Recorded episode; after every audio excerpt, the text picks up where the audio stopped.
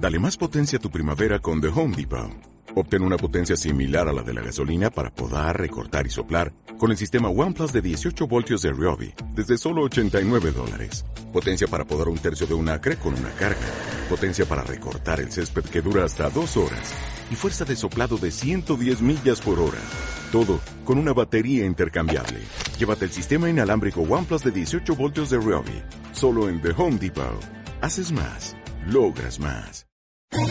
¿Quieres especular en la bolsa de la mano de un profesional? Operativadax.com. Recibe al momento en tu móvil las compras y ventas que realiza Alberto Iturralde sobre el índice DAX. Nunca ha sido tan sencillo ganar en bolsa. Operativadax.com.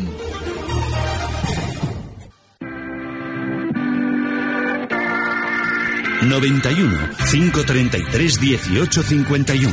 Las claves de la jornada, las oportunidades de inversión, las mejores recomendaciones, valores para compra, para venta, la pizarra, IBEX 35, DAX Setra, SP 500. No dude en llamarnos 91 533 1851. Consultorio de bolsa en cierre de mercados. Hoy consultorio con Juan Carlos Costa de costaro.com Hola Juan Carlos, ¿qué tal? Muy buenas tardes. Hola, muy buenas tardes. ¿Qué tal va todo? Bien, pasando el día, que no foco. Pasando el día que ha sido de todo menos aburrido. Si miramos al IBEX 35, digo, qué jornada tan tranquila, tan tan positiva y luego ya si abrimos la pantallita y nos miramos el mercado continuo decimos Vaya. adiós qué ha pasado aquí Vaya, para la gente que nos ha enterado hoy hemos tenido un crash, o sea, en, to- en toda regla. Sí, señor. O sea, entre lo visto ayer y hoy ha sido la picota, porque ha sido la continuación Ujú. de ayer, ha sido un crash en toda la regla. mira tengo por aquí más de 20 compañías del mercado continuo han caído más de un 3% y 10 más de un 10 Alberto Bueno, y sí. esta mañana había más de 20, creo recordar, Sí, que sí, estaban sí. cayendo entre un 20 y un 30%. Sí, es que la mañanita ha sido telita Ha sido tremendo, tremendo. Alberto Iturralde, díasdebolsa.com. Muy buenas tardes. A ver, os pregunto a los dos, ¿eh? ¿a qué se ha debido esta escabechina, esta masacre? Eh, la verdad es que podemos ir uno por uno contando un poquito, pero vamos, lo hemos estado contando ¿eh? a lo largo de la tarde, cómo les ha ido a los Solaria, Audas, Esniace, Adveo, Tuborrón Unidos, Bioset, La ludopatía toda junta, que es la causa de lo que ha pasado. El querer dinero rápido y fácil y lógicamente como no se dan duros a peseta ni en el mercado ni en ningún sitio, pues lógicamente el movimiento esperable. Esa es la razón por la que yo siempre insisto que en los chicharros no hay que estar, porque lo peor que te puede pasar es que te salga bien, porque te vas a creer que es posible y no es posible a la larga. Siempre te terminan atizando. Juan Carlos. Bueno, hoy hay mucha gente que habrá vuelto a su casa y se habrá encontrado que no tiene cartera. La gente, sobre todo, es mueva en CFDs, en estos valores. Hoy los han liquidado sin enterarse, aunque tuviesen dinero. Aunque tuviesen dinero, han aplicado la circular, nueva circular ESMA y todo aquel que tuviese CFDs y perdiese más de un 50% de las garantías, automáticamente les han vendido. Con lo cual, hoy todo inversor o especulador que tuviese CFDs, que si fuese un inversor particular en, en todos esos valores que han caído, hoy se han quedado sin cartera. Ojo, aunque tuviesen dinero. Dicho esto, yo creo que también es necesario decir que hay que seleccionar un poquito también el grano de la paja, ¿eh? Eso También está claro. hay, hay compañías que hoy han caído mucho porque vienen de subir a triple dígito durante lo que va de año y hay también muchas ¿Qué compañías, sentido tiene que el muchas mismo compañías día- del mercado continuo que, oye, que en un día de crash, como bien ha dicho Juan Carlos Costa, han cerrado en positivo subiendo. ¿eh? ¿Por qué todas esas compañías son chicharros? Cuando unas eléctricas que habían caído días antes hoy han rebotado con fuerza. ¿Por qué no ha caído todo el mercado y sí un colectivo concreto que no se eh, corresponde con un sector concreto, sino con una filosofía muy definida? Sí, señor. Ese es el problema. Sí, sí. Los, Ese- ma- los mayores éxitos, pero también las mayores ruinas vienen por, por aquí. supuesto, por eso Vienen por siempre yo suelo insistir en que no se debe buscar el dinero rápido en la bolsa. Hay que tener paciencia y saber en dónde te estás metiendo. A mí se me ha recriminado durante meses que no promocionase Solaria, que explicara el peligro que tenía Solaria, en concreto este valor. Con Audax, otro tanto de lo mismo cuando su presidente se pasaba por los estudios de radio a promocionar su valor. No, el dinero fácil no existe en ninguna parte y menos en la bolsa. Pero yo sé que no opinas lo mismo de compañías como Lingotes, Logista, Prosegur, por ejemplo. Porque para mí eso no son chicharros. Son valores que pueden tener su menor capitalización, por ejemplo, el caso de lingotes. Sin embargo, hay valores entre esos tres que son bajistas, claramente bajistas, como ahora ya Prosegur. Es decir, un valor bajista no tiene por qué ser un chicharro. ¿Algo más que añadir sobre la fiesta? yo añadir. El Halloween de los chicharros. Que, bueno, chicharros o no chicharros. Un chicharro pasa a ser un valor de primera fila y uno de primera fila pasa a ser un chicharro. Hemos tenido varios ejemplos. Día salió como un chicharro al mercado, se convirtió en un valor IBEX, todo el mundo lo recomendaba porque era un valor sólido con dividendo y hoy en día dicen que es un chicharro. Un valor también comentar y recordar que parece que la gente no se acuerda. Uno de los que muchos oyentes ya saben que a mí me gusta y sigo apostando por él. Ecentis. Ecentis hace ocho meses estaba en 0,65, mientras el Santander estaba en 6. Centis hoy está en 0,65 mm. y el Santander está en 4,30. De manera que también nos quiere decir que el mercado, estos últimos seis meses, los valores que han sido castigados primero ha sido Telefónica, ha sido Santander, ha sido BBVA, ha sido Indetes, ha sido técnicas reunidas, con lo cual, mm, bueno, mm. estamos en un mercado donde lo único que tenemos que saber sea un valor sólido, sea valor DIVE, sea un chicharro, es que de un día para otro podemos perder un 40%. Y si no, que se lo digan aquellos que tenían técnicas reunidas cuando publicó mm. los penúltimos resultados y abrió bajando un 30%. Técnicas reunidas, valor de IBEX, o que se lo digan a los que tienen telefónica de hace un año, lo que pierden. 40% eh, más o menos. Voy a dar paso a la primera de las llamadas para no hacerle esperar a Valentín y luego si queréis nos ponemos también con el caso Día. Y si queréis también os apetece OHL, porque creo que también en el tema Día hay mucho mucha historia, yo creo que contar. Nada se puede demostrar, pero evidentemente todo hace sospechar que hay un juego sucio tremendo. Primero Valentín, dejarme que salude primero Valentín. Hola Valentín. Buenas tardes, don Fernando y todo el equipo de Radio Intereconomía. Muchas gracias. Eh, para consultarle a uno de los dos expertos eh, por telefónica compradas a 11 euros ya hace un tiempo y el grupo Ecentis comprado a 0,72.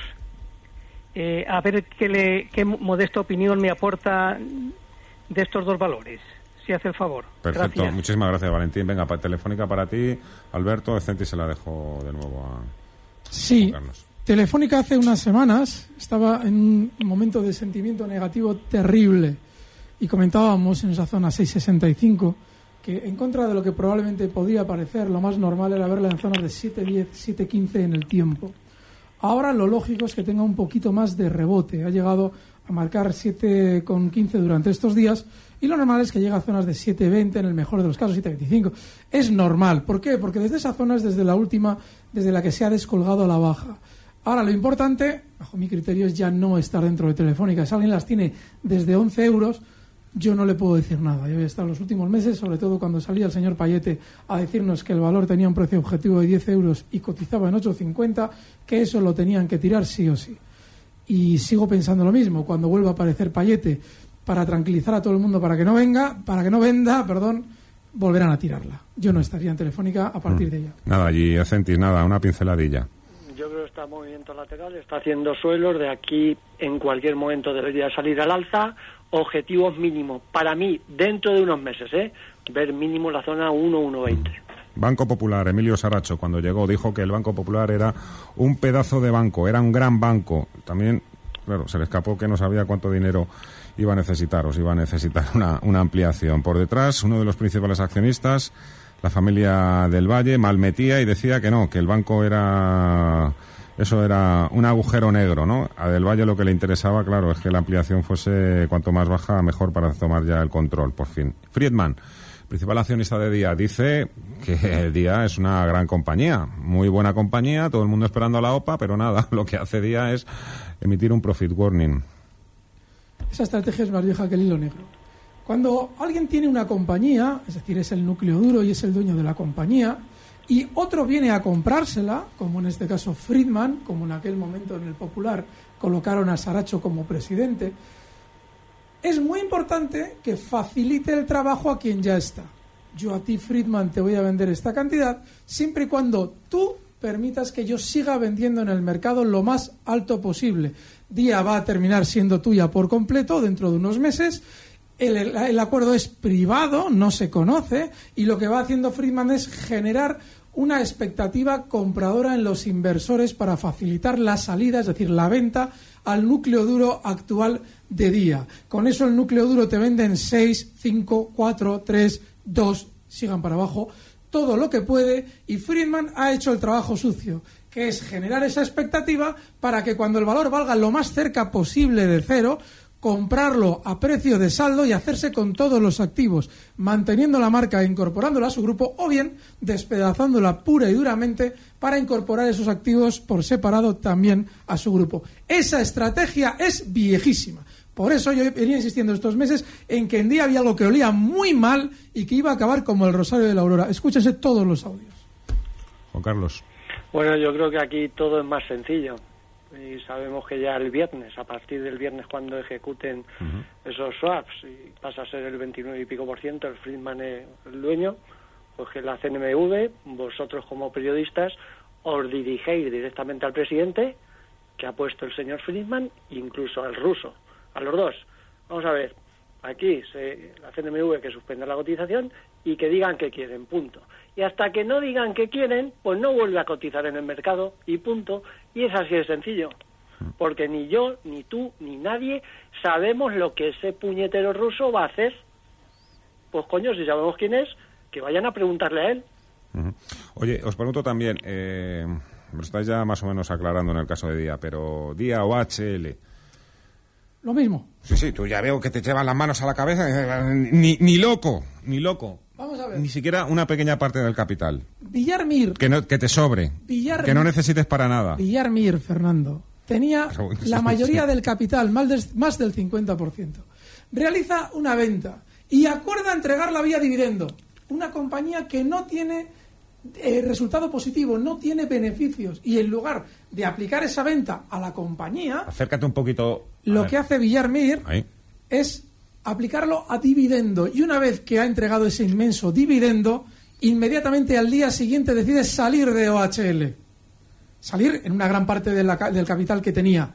Sigue teniendo parte, pero vende una gran parte del capital. Es decir, tú acuerdas entregar ese dividendo a los accionistas para al día siguiente, una vez que has cobrado el dividendo, salir. ¿Qué vas a hacer con la compañía? Tirarla a la baja. Eso lo hizo en mayo, lo explicamos también aquí. Ahí está el resultado. De 3 euros, de donde estaba entonces, o más de 3 euros, ahora en 1,20. Un WhatsApp, venga, tira, Leire. Hola.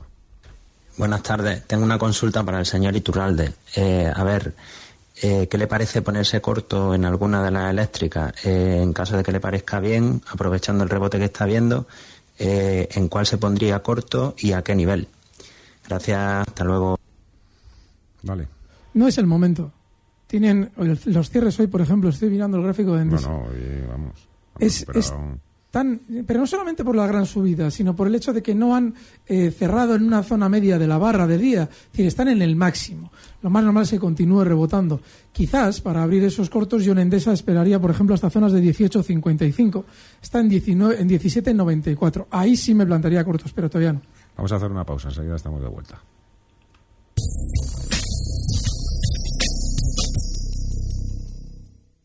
Queremos conocer tu opinión. Nos la puedes hacer llegar al mail redacción intercoruna.es o al WhatsApp 618-990698. Tienes mucho que contarnos. En el Centro Comercial Los Rosales estamos de aniversario. Vive una experiencia de cine con los vehículos originales del rodaje de la película La Sombra de la Ley. Colabora Fundación Jorge Jove. Centro Comercial Los Rosales. Somos familia. Codere Apuestas. Juega para ganar y haz del juego una diversión. Codere, Grupo Comar, tu apuesta. Mejora tus premios sin hacer una mayor inversión. Apuesta a tu deporte favorito o a cualquiera que no conozcas en directo y a golpe de clic. Tienes grandes posibilidades de ganar en codere.es, en el móvil o en 100 locales en Coruña, donde puedes retirar tus ganancias al instante. Codere, Grupo Comar en Galicia. Ganar mola, ganar más, mola más. Juegue responsablemente. No te pierdas nuestros programas. En www.intercoruna.es nos puedes sintonizar en directo y escuchar lo más interesante de nuestra programación cuando te apetezca. www.intercoruna.es. Bienvenido. ¿Te altera buscar un regalo o un detalle para una celebración? ¿Te preocupa no acertar? Ven a lo seguro. Ven a Ubico Gasfadas. Regalos y detalles originales para cumpleaños, bautizos, comuniones, bodas, despedidas de soltera y cualquier evento al que asistas, acércate a Ubico Gasfadas. Solo te diremos una cosa, como el deportivo. Volverás. Estamos en la zona exterior del mercado de Monte Alto. Búscanos en Facebook o en el teléfono 622 522 526. Inter Coruña. Si nos está escuchando, es porque tiene el dial de su receptor en el 87.7 de la frecuencia modulada.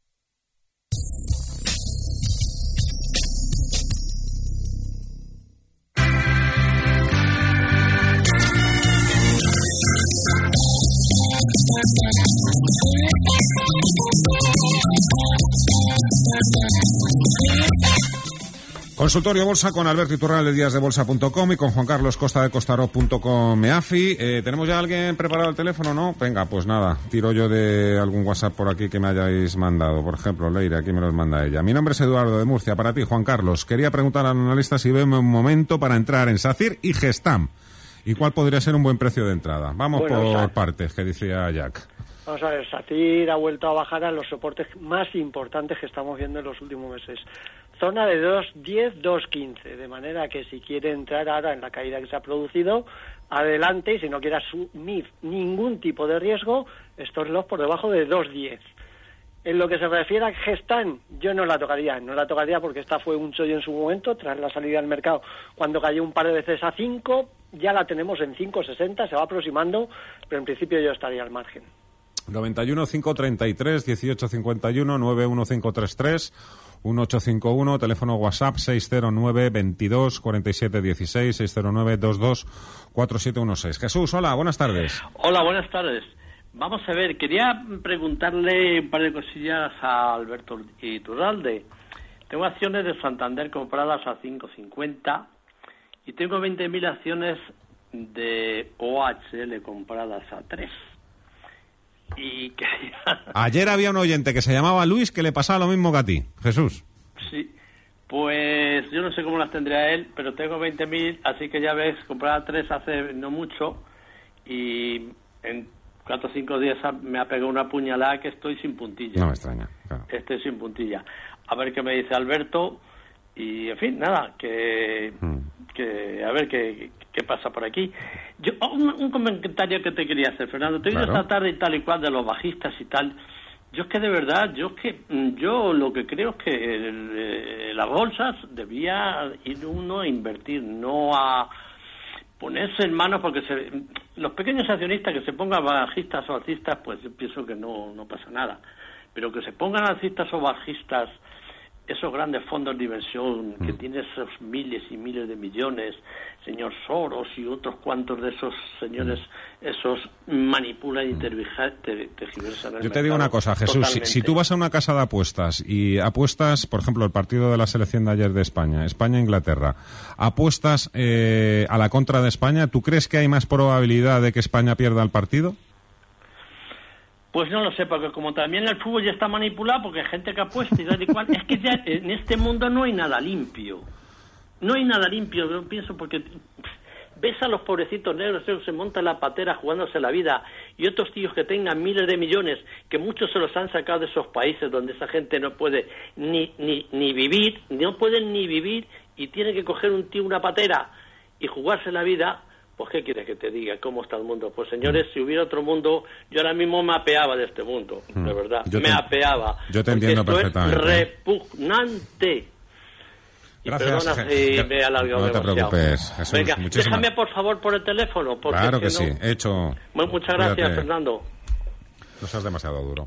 No, no, no, no, porque ya to- la torta la tiene ya. Yo soy duro cuando alguien me dice, como hace una semana, me decían, oiga, que OHL ha caído mucho. No, no, ¿dónde se puede comprar? No, no hay que comprar un valor porque no sabemos lo que va a hacer cuando toma esa deriva bajista. Sin embargo, si ya estábamos dentro, pues yo creo que OHL no nos debe tener que ir a rebotar. Está en zonas de 1,36 y para quien ya lleva el golpe en el cuerpo, ver zonas de 2 euros de aquí a unas semanas tampoco sería raro. No quiere decir que yo entraría comprador. Hombre, dice alguien, joder, es que estamos hablando de un 30% de beneficio. No, es un riesgo altísimo. Con lo cual, quien ya tiene el golpe en el cuerpo, yo sí que me las quedaría con una eh, perspectiva alcista hasta zonas de 2, 2,10 en OHL. Está en 1,36 ahora mismo. Y el stop en zonas de 1,10. Y en el caso de Santander, bueno, pues yo creo que van a seguir cayendo con más lentitud ya. Ahora le tocará a la, energía caer, pero seguirán cayendo algo más. Hasta zonas de 4, 3,90. No lo sé, él decidirá. 5,50 me parece un precio muy elevado. Voy a preguntar a los dos. Eh, ¿Merece la pena ir a la contra del mercado? Yo, por mi parte, si uno tiene estudiada la compañía, sabe a lo que se dedica, más o menos se cree los números que le dan, pero ojo, yendo ahí a la compañía y preguntando no por lo que le dicen en los foros o le dicen por ahí, les cuentan.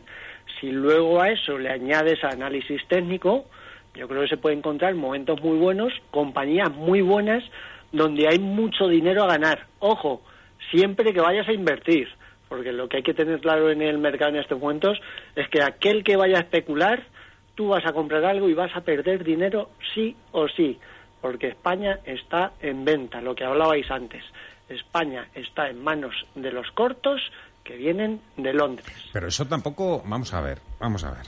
Yo, vamos a ver. Eh, vamos a ver. Tienen mucho, mucho, muchos millones apostados aquí. Vale, ¿cuántos? ¿Tres mil, cuatro mil, cinco mil? Tienen mucho más de lo que dicen. Sí. La prueba la tienes el otro día en la multa que le han puesto a un fondo que ha estado dos años sin comunicar sus posiciones bajistas.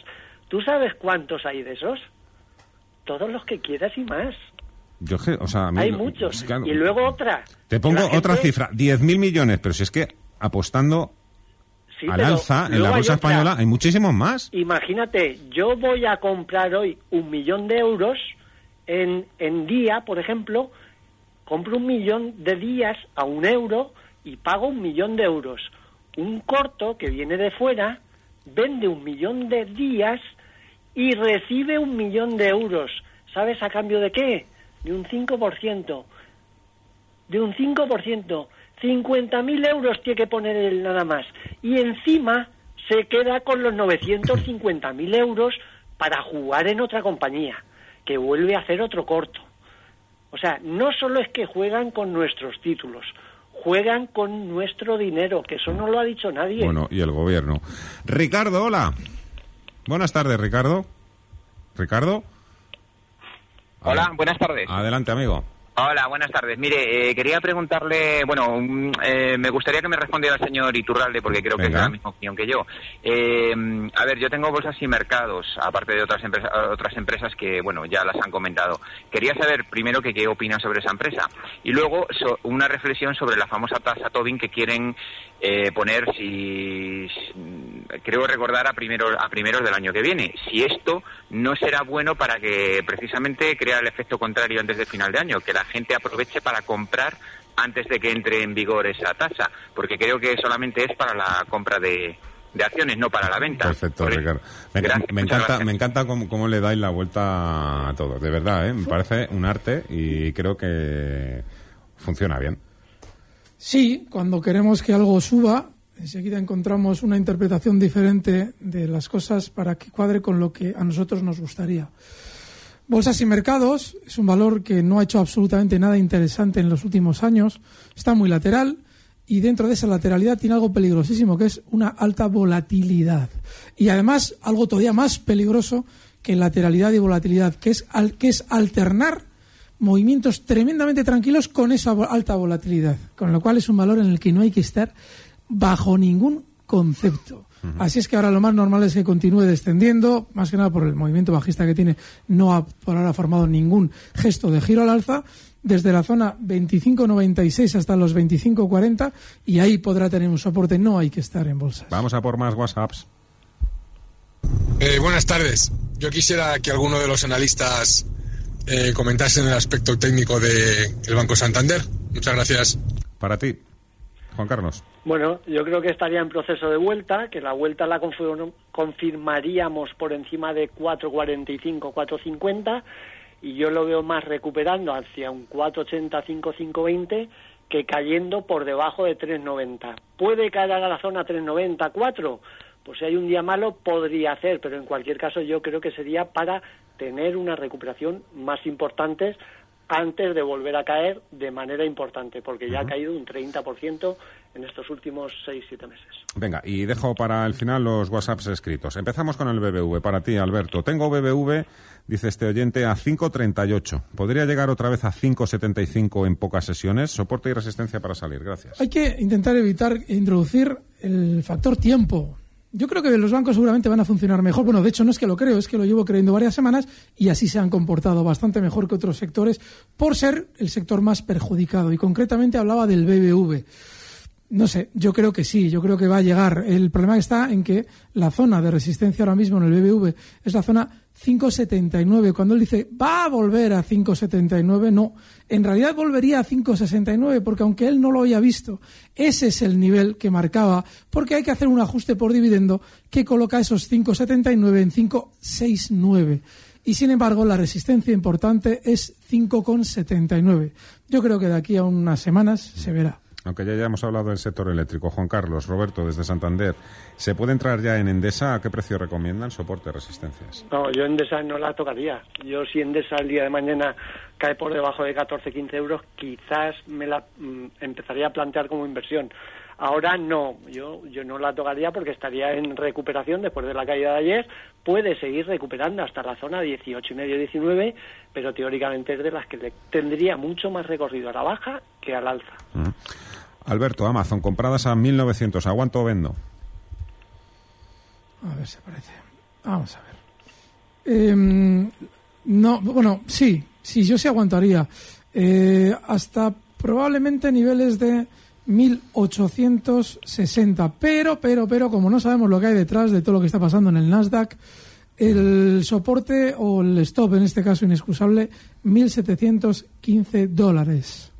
Vamos a contar ahora lo que esperan los grandes gestores de Wall Street. Se acaba de publicar hoy mismo la encuesta a gestores de Bank of America Merrill Lynch. Supongo que Alberto va a hacer justamente lo contrario de lo que recomiendan. ¿Qué es exactamente lo que dicen? Bueno, pues los gestores de fondos son más pesimistas con el crecimiento global que en ningún otro momento desde la crisis financiera, pero dicen estar sobreponderados en renta variable. Esta sería la principal conclusión eh, de la encuesta de Bank of America Merrill Lynch. El informe de septiembre del Banco estadounidense que se realizó la semana pasada, coincidiendo con el desplome de los mercados, desvela que un 38% de los encuestados cree que el crecimiento económico global se ralentizará en los próximos 12 meses. Es la peor previsión sobre la economía global desde noviembre de 2008. El porcentaje de los que creen que la economía global está en la última fase del ciclo se dispara hasta el 85%, es decir, la lectura más elevada desde que Bank of America empezó a hacer esta pregunta en 2004. A pesar de estas preocupaciones, los gestores han mantenido constantes sus posiciones en renta variable con un 22% de sobreponderación, cerca del reciente mínimo de julio del 19% de comprados. Esto indica que los gestores están en modo de esperar y ver de cara a ese final de ciclo. Roman Carr, estratega de Bank of America Merrill Lynch, asegura en Bloomberg Televisión que los gestores cada vez se preocupan más por la ralentización de la economía china como consecuencia de una escalada en la guerra comercial con Estados Unidos. Los inversores están bajistas en el crecimiento global, pero no lo suficiente como para no ver un rebote a corto plazo en los activos de riesgo. Eh, según los expertos del banco, la reciente oleada de ventas en bolsa, liderada por Wall Street, parece haber desencadenado un trasvase eh, hacia los mercados emergentes en las carteras de los gestores de fondos globales. Un 51% de ellos cree que las divisas emergentes están infravaloradas es el mayor porcentaje desde que Bank of America hace mm. esta pregunta a los gestores. La exposición a bonos, esa cae a un 50% infravalorado, aunque todavía por debajo del récord del 69% de febrero, en medio de las turbulencias en renta fija, mm. sobre todo en los treasuries americanos. Pues mucha tela que cortar, mucho que desentrañar. Bueno, algunos vienen a decir algo que algo que dijo ya Trump, que la, Fed está loca, ¿no? Por seguir subiendo los tipos con este con este escenario. Buenas tardes, me llamo Roberto, me gustaría preguntar por Ubisoft Entertainment. Eh, para ti, Alberto. Es un valor muy peligroso, porque siendo muy alcista, tiene lógica que haya estado en ese valor nuestro oyente o pendiente de él, tiene unos giros también rapidísimos, sobre todo cuando son giros a la baja. Eh, estos últimos días había roto a la baja una zona de soporte clave que es justo los 92 euros y esa es la zona que va a ser ahora resistencia. Está en 89,20, con lo cual yo en esa zona saldría y no entraría hasta que no cayera Ubisoft hasta zonas de 70 euros. Está en 89,20, hasta 70 no entraría. La pizarra. A ver, Juan Carlos, ¿qué nos traes hoy en la pizarra? yo, no me complicaría el tema, me iría, si pienso que ¿eh? el IBEX 35 va a ser positivo y tiene mucho recorrido al alza, pues eh, recomendaría algún ETF referenciado al IBEX 35 o algún producto referenciado al IBEX 35 puro y duro. Objetivos por arriba, alcanzar un rango de 9.600, 9.700, incluso 9.900, con tranquilidad.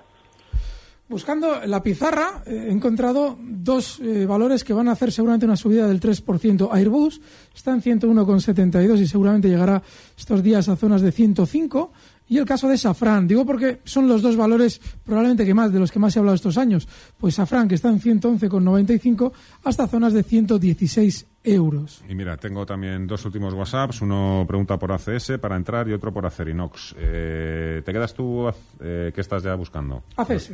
ACS para ti y Juan Carlos Acerinox. Empezamos con ACS. Eh, muy volátil, muy volátil y... A ver, espera, espera que estés hablando los dos. Primero, Juan Carlos. Acerinos, o sea, la única manera que se puede tocar es si vuelve a caer a la zona de 10 euros, 10-20, esto por debajo de 10, y por arriba movimiento lateral con objetivos niveles de 12, 12-40. Poco se puede sacar de este. ¿Y hace ese? Eh, súper volátil y durante estos días en una zona clave que no puede perder. Ha puesto una cara así como diciendo, mm, este Mm, no que no lo veas claro, sino que hay algo que no te no que no te cuadre, sino que ves algo que sí que te gusta, pero que te echa para atrás, ¿a que sí? Sí, me echa para atrás que seguramente desde los 33, 57 donde está va a continuar recortando hasta 32 y ahí sí, ahí sí se puede intentar una escaramuza compradora con el objetivo alcista a 34. Por eso digo que sí tiene una subida por hacer, pero desde más abajo, desde zonas de 32. Uh días como lo de hoy, que hay mucho sufrimiento, ¿eh? sobre todo para los que llevan medios de small caps. Imaginaros también la escabechina que ha habido en muchos, fondos. Pues eh, da gusto, da gusto hablar con vosotros también que, expliquéis las cosas tan, tan claritas como al menos las veis vosotros. ¿eh? Alberto Iturralde y Juan Carlos Costa. Nada más. Un placer, muchas gracias. Cuidaros mucho y ser libres. Muchísimas gracias. Gracias, un fuerte abrazo.